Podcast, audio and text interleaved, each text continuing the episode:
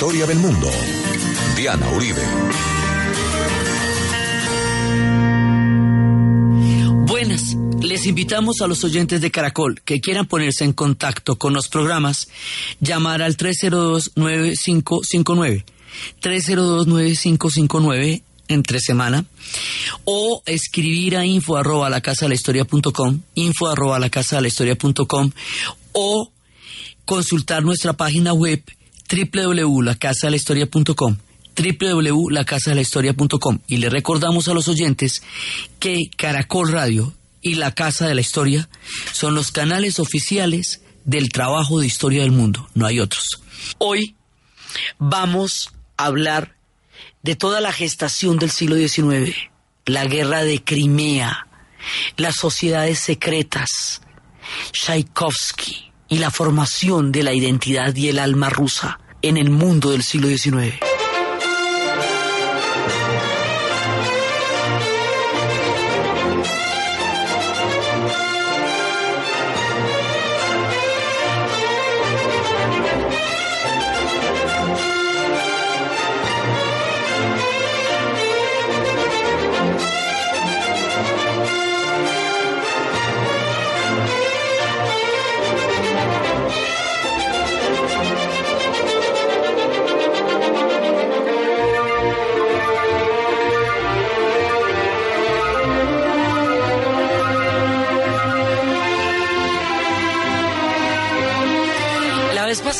Estábamos viendo cómo el siglo XIX va a ser uno de los laboratorios más importantes de toda la formación de la Rusia moderna, de sus contradicciones, de su grandeza, de su arte y de, digamos, donde se van a incubar sus grandes revoluciones. Entonces resulta que Rusia le ha metido toda la ficha a volverse europea. Desde Pedro, desde Catalina, desde todo estamos en esta vuelta que a salir al Mar Negro, que salir al Báltico, que bueno, todo que adoptar las ideas de la ilustración, que meternos en toda la vuelta de los europeos, digamos, se lleva, hay más de 200 años que están luchando por llegar a ser aceptados como europeos. Y el momento cumbre es, son las guerras napoleónicas porque, como habíamos visto la vez pasada, Rusia es la que define el, en últimas, la derrota de Napoleón, aunque Waterloo sea su última morada, es Rusia la que le da el golpe de muerte al ejército napoleónico con el general invierno y la campaña de Alejandro. Entonces, durante las guerras napoleónicas, Rusia se gana su lugar en el escenario europeo como se lo ganará después de la Segunda Guerra Mundial, y ella queda en una posición lo suficientemente importante para ser uno de los factores definitivos de la Santa Alianza. Entonces, el orden de la Santa Alianza, el que Metternich eh, por Austria y el que Rusia van a prefigurar como un mundo de estabilidad para evitar los, los cataclismos y que las guerras se vuelvan, adquieran un carácter europeo, la nueva conformación del mundo, hace que empiece, digámoslo así, una especie de luna de miel entre los rusos y los europeos, al fin se encuentran en un destino común. Rusia llegó a plantear en un momento dado inclusive un ejército europeo, eh, una cosa parecida a un mundo paneuropeo, y Rusia estaba, digamos, bastante bien posicionada con el tema. Pero resulta que poco a poco se van distanciando porque van empezando a pasar muchas cosas. Va a haber efectivamente una cantidad de revoluciones románticas, eh, después va a haber una, se van, poco a poco se van formando los factores que van a llevar más adelante a la creación del Estado alemán y eso implica que un poco de territorios eslavos van a formar parte de la nación alemana. O sea, poco a poco Rusia se va dando cuenta que Europa no está tan interesada en ella como ella está interesada en Europa. Se dan cuenta que esa aspiración de ellos de ser europeos no la comparten los europeos con ellos. Empiezan a desencantarse porque la geopolítica los va convenciendo de que ellos en realidad están solos. Cuando empieza el desencanto de los europeos, cuando empiezan a sentir que en realidad los europeos no son su respuesta a la historia, sino que la respuesta a la historia la tienen que tener ellos mismos. empiezan a optar por una serie de salidas eh, a esta situación. Entonces, una es la búsqueda de la identidad y del alma rusa. Es muy importante en este momento, es la época del romanticismo y la búsqueda de la identidad y del alma rusa los va a llevar a que esa constelación de estrellas vayan a surgir en esta época. Es cuando Pushkin y Gogol van a estar buscando, como habíamos visto la vez pasada, en, la, en el folclore ruso las raíces.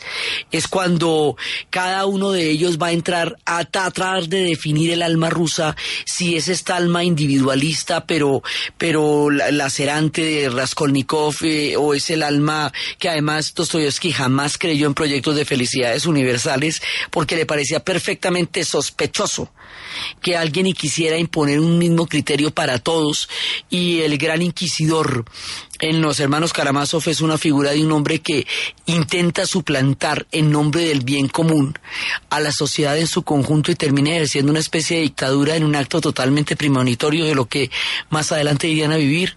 Entonces, ellos buscándose a sí mismos, no solamente se van a encontrar sino que se van a universalizar en toda la constelación de estrellas que van a producir los escritores tratando de buscar y bucear las raíces del alma rusa, ahí se van a encontrar y el mundo va a saber del talento desbordante e increíble que los rusos van a tener y cada uno de esos escritores va a fundamentar un arquetipo. Entonces, en el caso del idiota, el tipo lo que era epiléptico, pero no era ningún idiota, solo era un hombre decente en una época de misoginia y de capitalismo y de, y de pérdida de valores y se va a enamorar de una mujer que tiene unos raptos de humor totalmente cambiantes, radicales de un lado al otro, irracional y algo algunos identifican en esta figura femenina ese carácter caprichoso e irracional que también pueden tener los rusos en un momento. Se van formando todos los arquetipos.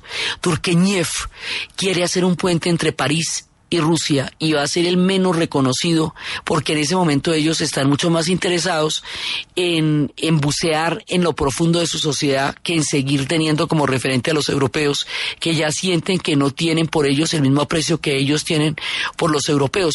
Entonces, el tema de la identidad y la formación del alma rusa recorre todo el siglo XIX, es una obsesión y es lo que produce, por lo tanto, toda esa constelación de estrellas. Entonces, ellos van a tener igualmente muchísimos músicos, muchísimos. Pero a diferencia, por ejemplo, de, de, de, de, lo que va a ser Shostakovich, que va a ser prohibido, o Stravinsky, que más adelante va a tener que exiliarse, a diferencia de muchos otros grandes genios, que por una u otra razón no han, eh, no fueron en su momento dado tan eh, reconocidos allá, hay uno en el que todo el mundo se pone de acuerdo. Hay uno al que le dan la vocería. Hay uno al que realmente le entregan, digamos, como el aval de representar el espíritu de esa alma rusa en formación. Un hombre que no tiene miedo al sentimentalismo, un hombre que ha estado en una, en una gran preparación, que también va a tener una historia trágica en su vida, que su mujer después va a morir de locura, un hombre que estuvo en el conservatorio y que estuvo con, con Anton Rubinstein, un hombre que va a, expresar de una manera eh, completamente genuina este sentimiento y esta búsqueda del alma rusa y que el mundo conocerá como Piotr Ilyich Tchaikovsky y alrededor de él sus grandes obras maestras y por supuesto El lago de los cisnes.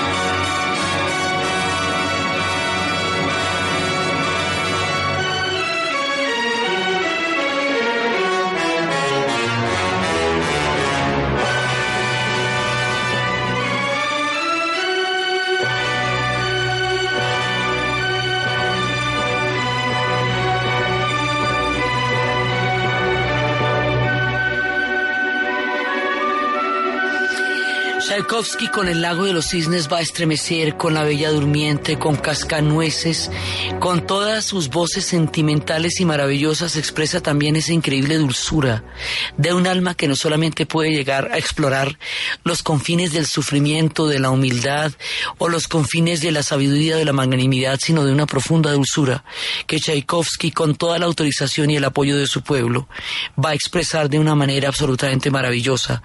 Y los ballets que se van a dar alrededor de eso estremecen los sentidos de una manera increíble. Entonces, estamos en toda esta búsqueda de identidad porque hay que volcarse hacia adentro porque ellos sienten que Europa, en últimas, ellos no sienten que tengan aliados en ninguna parte que los intereses de ellos solo les interesan a ellos. Entonces, por un lado, está esta búsqueda frenética de su identidad que es la que nos va a beneficiar a todos, porque es donde definitivamente vamos a tener acceso al gran arte ruso.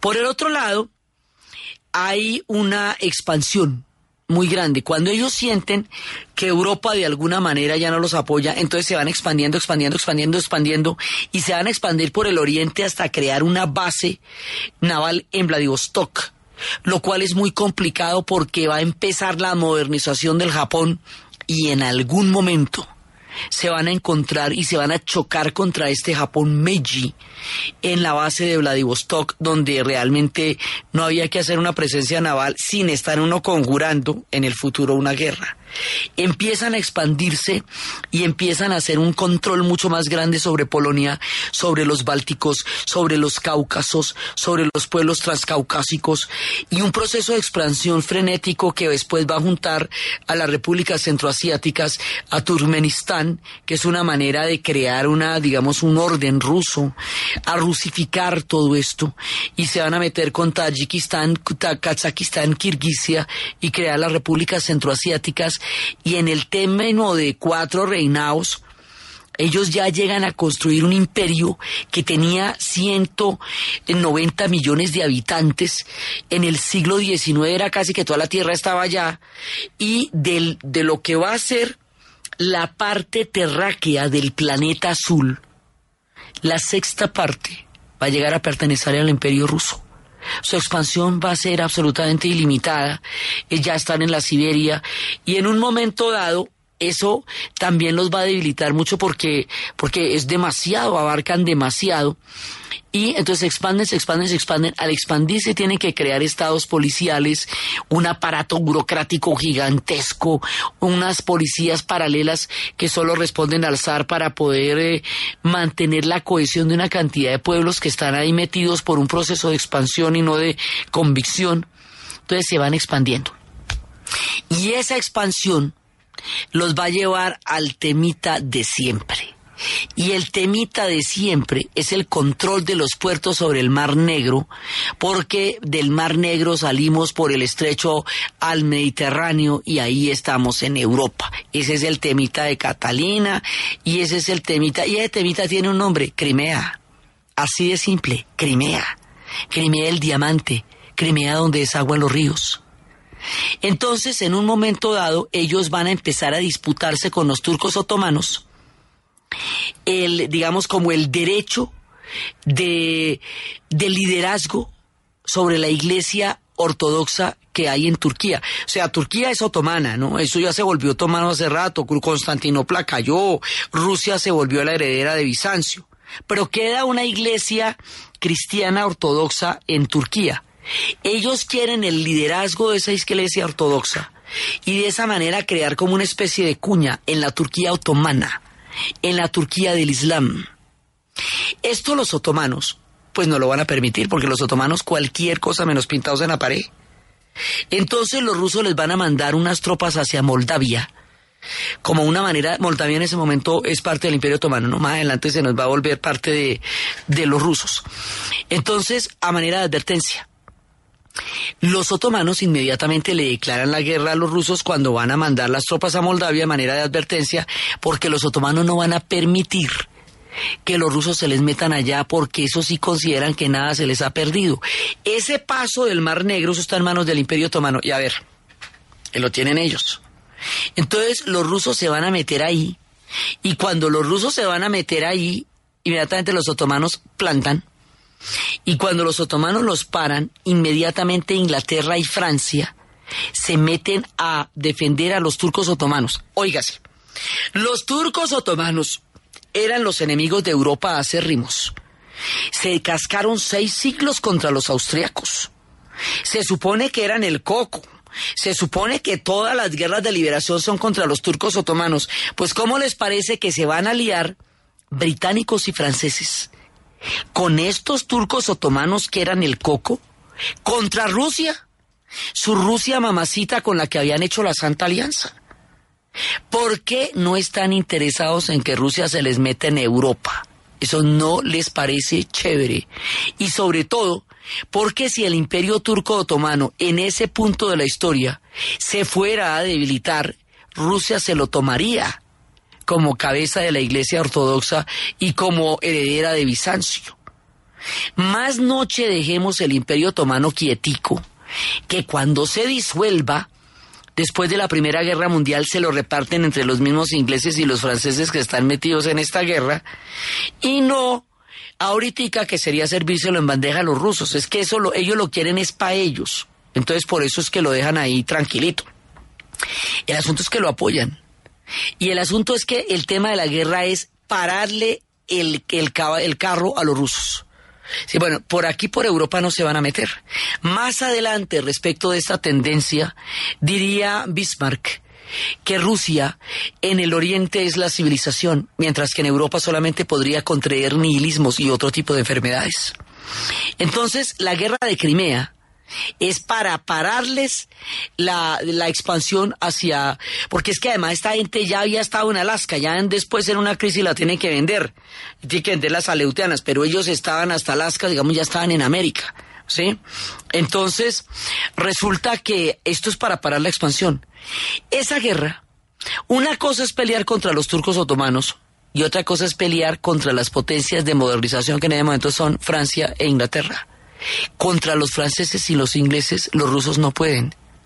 Entonces se pone de manifiesto que Rusia, a la hora del té, no funciona como imperio a la hora de un enfrentamiento de verdad para Dios. Y le empieza a dar la sensación a los rusos de que ellos ya no son realmente un imperio, digamos que, que ellos no son efectivos a la hora de una guerra como tal. Una sensación de estafa, de jartera, de, de decepción, de desencanto, como que no funciona, como que la guerra de Crimea, que es de la que estamos hablando, va a generar un profundo desencanto, desencanto en el alma rusa. Los va a hacer sentir que ellos no están en las condiciones en que les habían dicho que estaba el imperio la guerra de Crimea la pierden. Y no solamente la pierden, sino que pierden un poco de posiciones en el Báltico. Pero en ese momento, digamos, e, ese pedacito está bajo el control de los otomanos, entonces ellos van a perder ahí el chance. No, eh, fueron por lana y salieron trasquilados, o sea, los, ellos salen ahí mal librados de eso. La guerra de Crimea va a pasar a la historia por dos capítulos. Uno, durante la epidemia de cólera que se desató en el frente, y durante toda la época tan devastadora y tan triste y tan aterradora que fue esa guerra, aparece una mujer que mediante una lucha absolutamente increíble se pelea el derecho de atender a los heridos de ambos bandos, sin distinción de credos, sin distinción de, de ideologías. Se le conoce como la Dama de la Lámpara. Era una mujer inglesa. Se llama Florence Nightingale. Y ella reglamentaría la enfermería como profesión y se le llamaba la dama de la lámpara porque ella entraba por entre todo el sufrimiento de los hombres buscando con su lámpara a quien aliviar de una situación tan agobiante con un grupo de mujeres que estuvieron con ella. Y esta es la reglamentación de, la, la, lo que van a hacer las enfermeras. Y esto y lo que va a ser el surgimiento de la Cruz Roja en la en eh, más adelante es una manera de sanar y intentar humanizar de alguna manera algo tan brutal y tan terrible como la guerra con el derecho de la gente a ser atendida en el momento del padecimiento de las batallas. Por una cosa. Esa es la heroica y la bonita. La otra es una gran estupidez, como de las historias más emblemáticas de la estupidez militar, eso se llama la carga de la caballería de la brigada ligera. Y la carga de la brigada ligera es que los turcos, los ingleses y los franceses ni se entendían ni se ponían de acuerdo para la foto y cada uno pensaba lo que se le daba la gana y hacía lo que mejor le parecía. Entonces resulta que hay un general que dice que unos cañones están siendo retirados, que los ataquen que los ataque la caballería ligera. La caballería ligera es la que va con sables, que es sumamente ágil.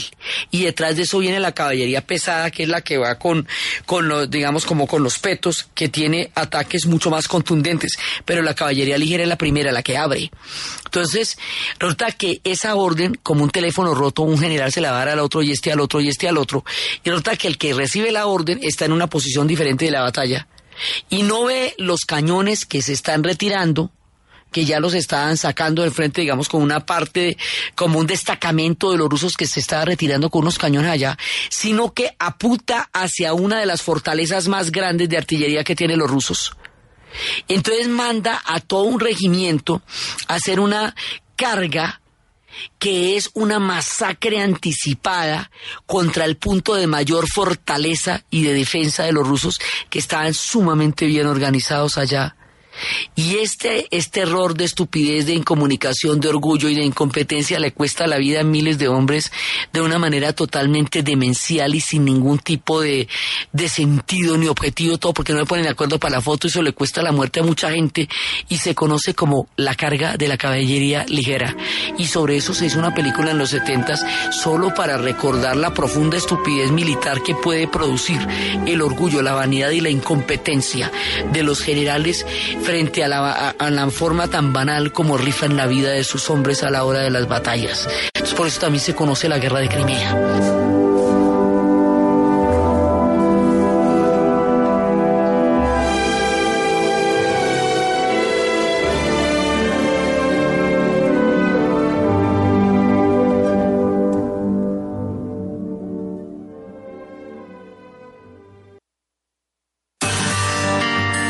Del mundo de Caracol Radio. Con Diana Uribe.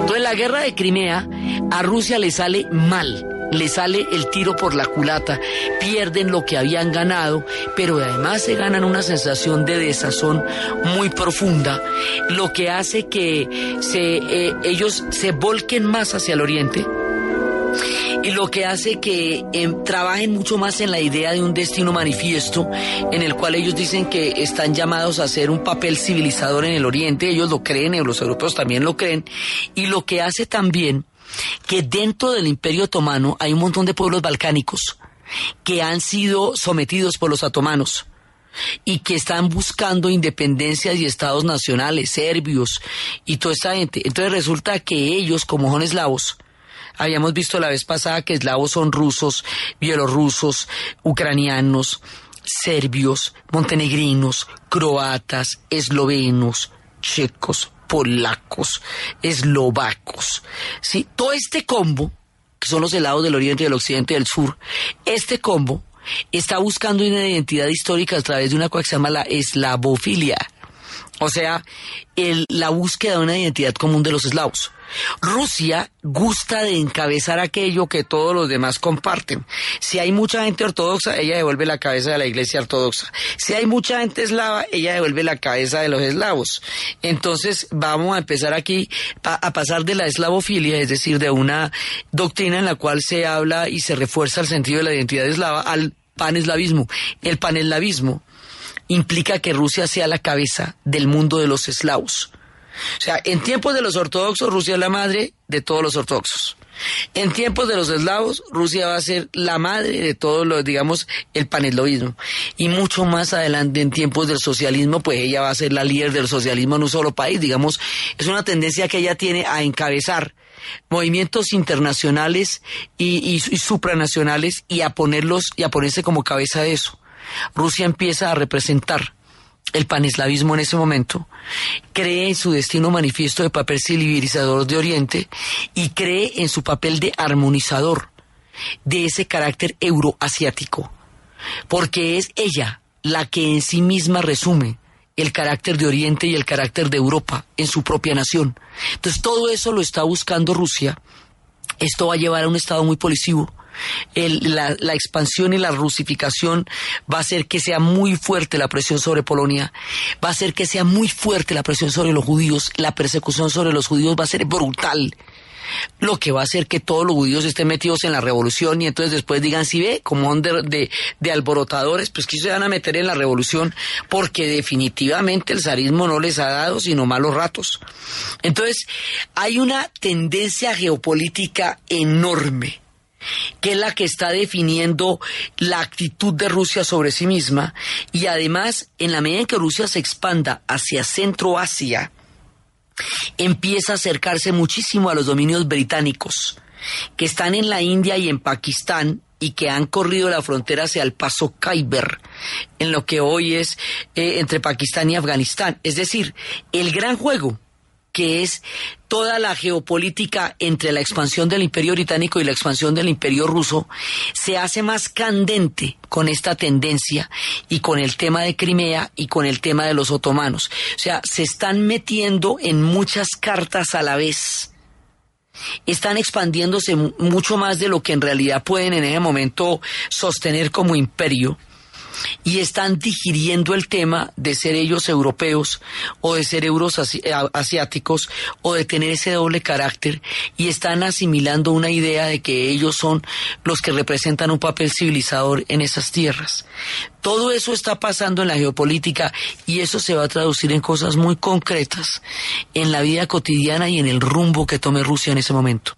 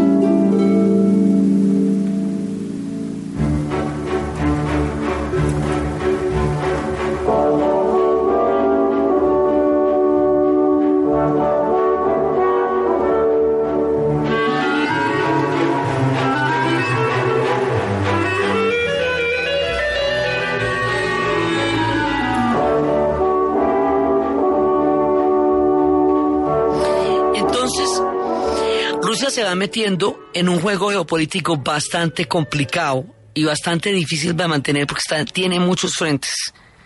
Y la, digamos, el retroceso y la pérdida de la guerra de Crimea la afecta mucho porque, mire, el tema de Crimea es tan serio, es decir, la presencia de la flota rusa en el Mar Negro es siempre y será absolutamente vital para todo proyecto de la nación rusa porque es la salida al Mediterráneo y es la salida a Europa. Entonces, esto que movilizó tantas tropas y todo eso no les va a resultar, ahí los van a parar.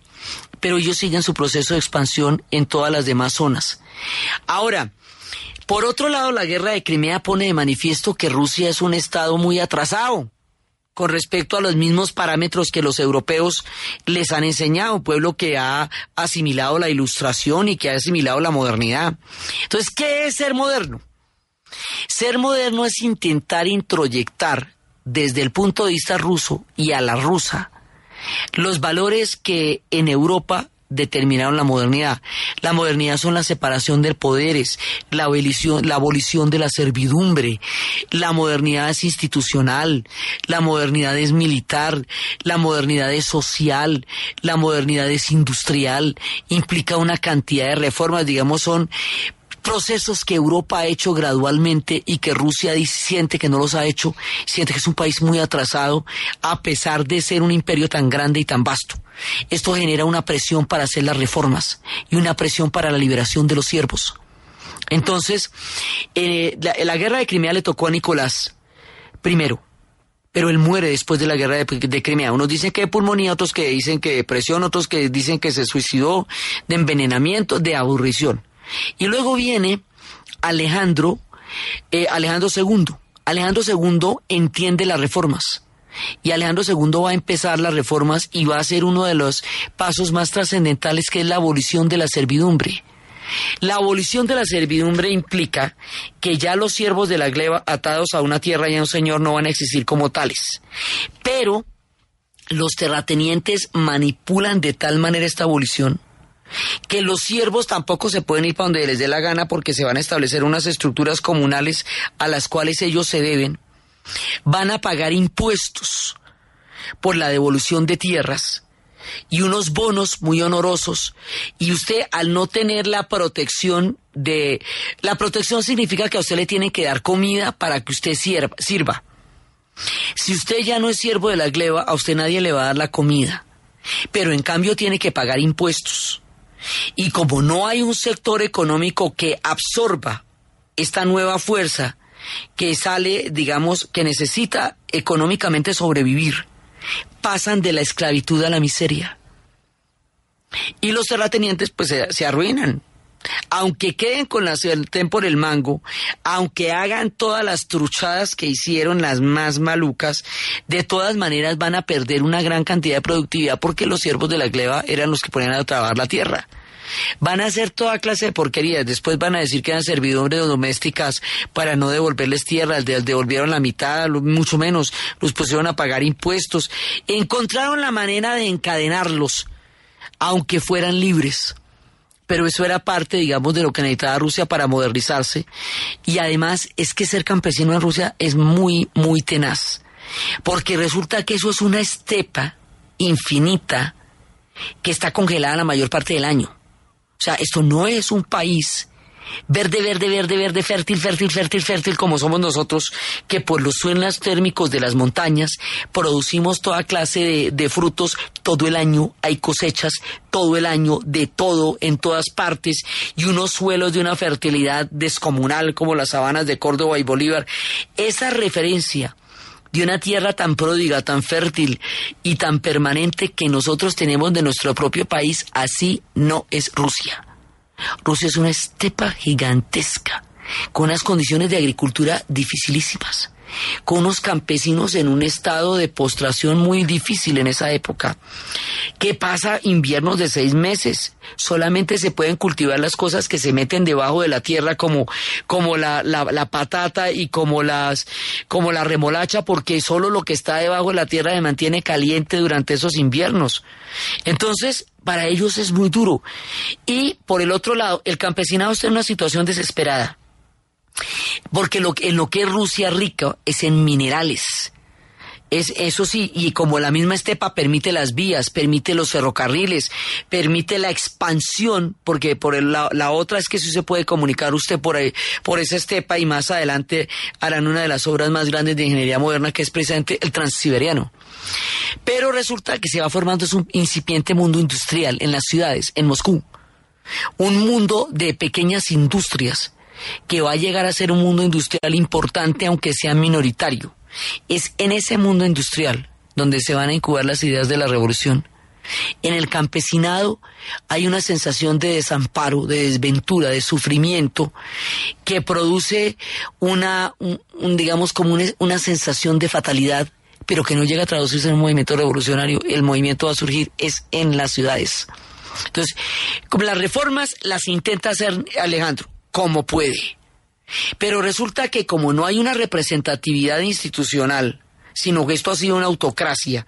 Y Nicolás gobernó eso en nombre de la autocracia, de la, eh, era, era, digamos, la autocracia, el centralismo, el Estado policivo, todo.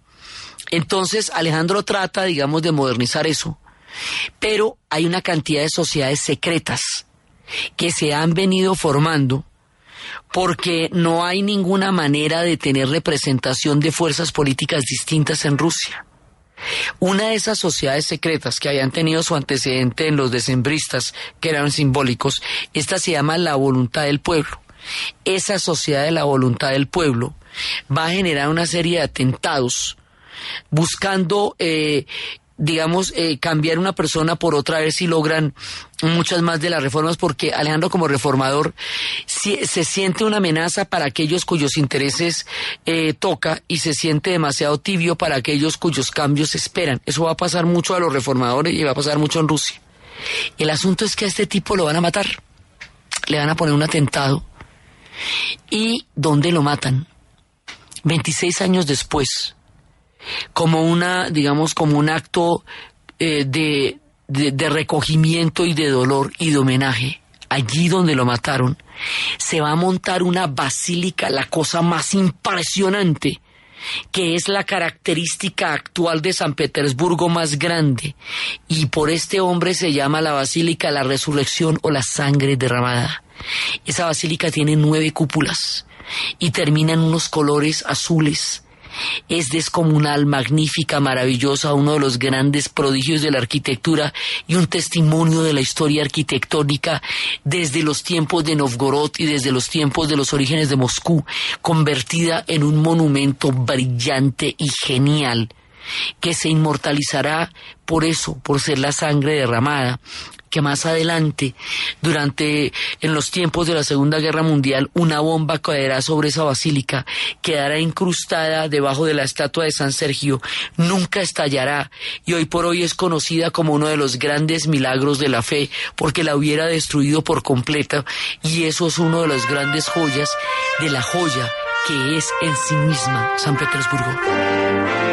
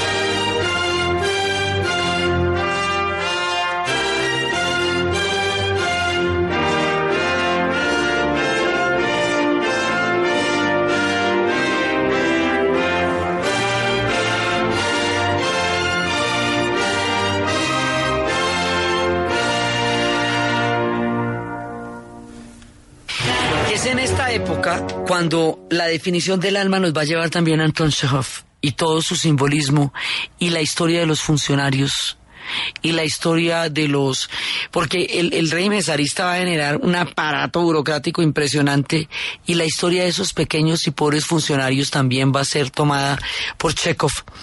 Y es un momento en que los rusos están construyendo por dentro. Entonces después de la sangre derramada después del asesinato del, del zar Alejandro, después de eso viene Alejandro III. Entonces aquí nos va a pasar una paradoja trágica. Como el reformador era Alejandro II, era el que estaba intentando modernizar a Rusia, era el que estaba intentando comprender la dimensión de los cambios y llevarlos a cabo, el que sigue va a ser línea mucho más dura porque el asesinato del zar pone en jaque toda la estructura del poder imperial y eso sí no se puede permitir. Entonces, el curso de las reformas que llevaban a una modernización de Rusia se detiene, se bloquea, retrocede, se hace más autocrática, más represiva, más policiva. El terrorismo la, digamos, la, la provoca hasta el punto en que la reacción que van a tener frente a eso va a ser una brutalidad sistemática del régimen. Y esto hace que se eche para atrás una oportunidad que en un momento dado habría de, de, ser importantísima, que eran las reformas que estaba haciendo Alejandro, el que van a matar. Por eso, mucho más adelante, cuando se están incubando todas las ideas de la revolución, Lenin, que llegará a nuestro relato, decía que el terrorismo justifica la represión. Lo que hace es retar al Estado para que el Estado responda con toda crueldad que no es una reivindicación colectiva, que no se puede de esa manera eh, decir que, que son las masas las que están determinando el curso de su historia, sino que unos pocos deciden tomar en sus manos una situación que un pueblo debería ser capaz de transformar y que por lo tanto eso no puede ser un método para la revolución, pero eso es uno de los personajes que creen esto. Pero hay de todo, ¿eh? hay sociedades secretas, grupos terroristas, grupos anarquistas, hay una influencia profunda de las ideas del socialismo que en ese momento hay toda una serie de contacto con ideas del socialismo que están en plena evolución en Europa. Hay un momento en que el paneslavismo también está constituyéndose en una tendencia política importante. Hay un sentido de fatalidad del campesinado que requiere alguna forma de redención, alguna salida, alguna esperanza. Hay un mundo industrial que está empezando a crear una clase obrera que en contacto con las ideas del socialismo empiezan a, buscar otro tipo de proyectos. Hay toda clase de fuerzas políticas de una Rusia que en contacto con Europa y en la búsqueda de su propia alma está intentando encontrar un camino. Pero esos caminos no van a tener salida ni representación dentro de las condiciones del nuevo zar, porque el asesinato de Alejandro II ha bloqueado el paso hacia esa nueva Rusia, un poco como lo que le pasaba a España cuando va a perder el tren de la modernidad, que todas las nuevas Españas que van naciendo no van a tener una salida, porque hay un tapón hacia todo cambio que va a ser muchísimo más reforzado por el asesinato de Alejandro II. Entonces, ya Alejandro III para un proceso que era absolutamente importante. Y después de él, viene uno que sí no va a tener ninguna pista de qué es lo que va a tener que hacer, porque su mundo personal le va a impedir ver, por andar viendo el árbol no va a ver el bosque, porque su historia personal con su mujer va a ocuparle toda su atención porque su idea de aristocracia lo va a hacer que sienta un profundo desprecio por su pueblo y a este hombre es al que le van a tocar los episodios más dramáticos de Rusia, que es la entrada ya al siglo XX. Entonces, a finales del siglo XIX, Rusia está totalmente convulsionada y contradictoriamente produce el arte más eximio, la exquisitez más grande en Moscú y en San Petersburgo, y a la vez toda una cantidad de fuerzas sociales en ebullición y a la vez un zarismo que se agota en términos de, de proyecto y que no logra modernizarse y que les da la sensación de que el imperio no marcha bien. Y las guerras que se van a generar a partir de esto no le van a ayudar para nada. Una guerra con Japón ahorita no, no tiene ningún sentido para ellos y sí los va a dejar peor. Todos estos capítulos críticos y dramáticos le van a tocar al único tipo que no tiene la capacidad para manejarlos. Todos los demás eran duros en lo suyo. Cualquiera que fuera su tendencia eran gobernantes, eran estadistas, eran hombres capaces de ponerle la talla a la situación que les tocaba medir. Ahora, después de Alejandro III, viene uno que no va a tener la talla. Ese tipo se llama Nicolás II. Y a él le va a tocar la guerra contra Japón, la revolución de 1905, la revolución bolchevique y el fin del zarismo. Y con él estamos en la entrada del siglo XX.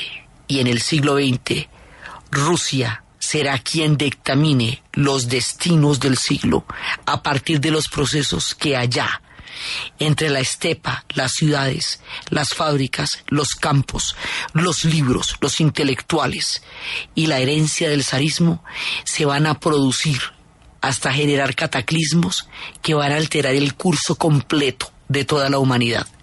La historia de esta segunda etapa, cómo se va dando, cómo el siglo XX toca las puertas de una nación convulsionada, es lo que vamos a ver en el siguiente programa.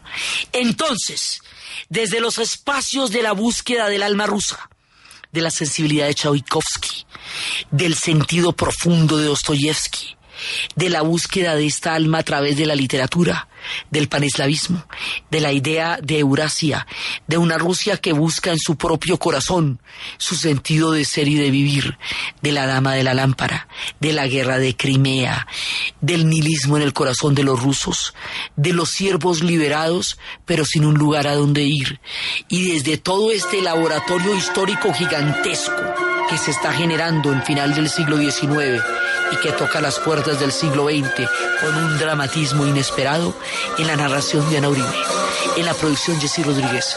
Y para ustedes, feliz fin de semana.